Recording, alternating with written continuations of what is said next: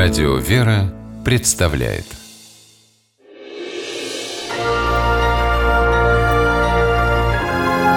Герои моего времени Медбрат одной из поликлиник города Улан-Удэ Баян Балмаев с детства хотел создать благотворительный фонд и назвать его «Доброе дело». Фонд пока не создан, но добрых дел на счету Баяна уже немало. В их числе спасение двух мальчиков от смерти. Балмаев работает не только в поликлинике, но и в школе. До его появления в медицинском кабинете учебного заведения не было порядка. Не имелось даже карточек на учеников.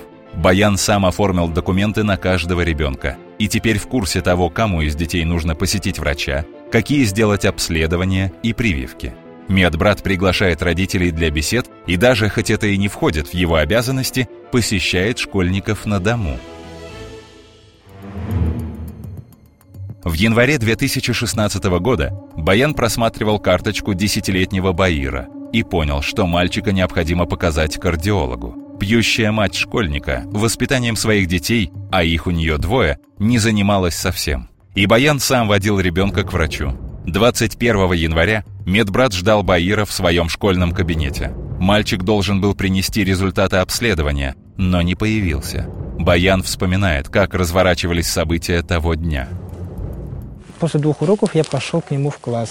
Классная руководительница сказала, что ребенок сегодня в школу не пришел. Я пошел к его старшему брату, его тоже в классе не оказалось. И тут я просто задумался, и пока у меня было время, я направился к ним домой. Свободного времени было немного, всего 15 минут. И эти минуты спасли детям жизнь. Едва Баян вошел в частный дом, где жили мальчики, то чуть не задохнулся от дыма. Как выяснилось потом, пьяная мать рано закрыла заслонку печи и уснула. Когда Баян обнаружил братьев, они были без сознания.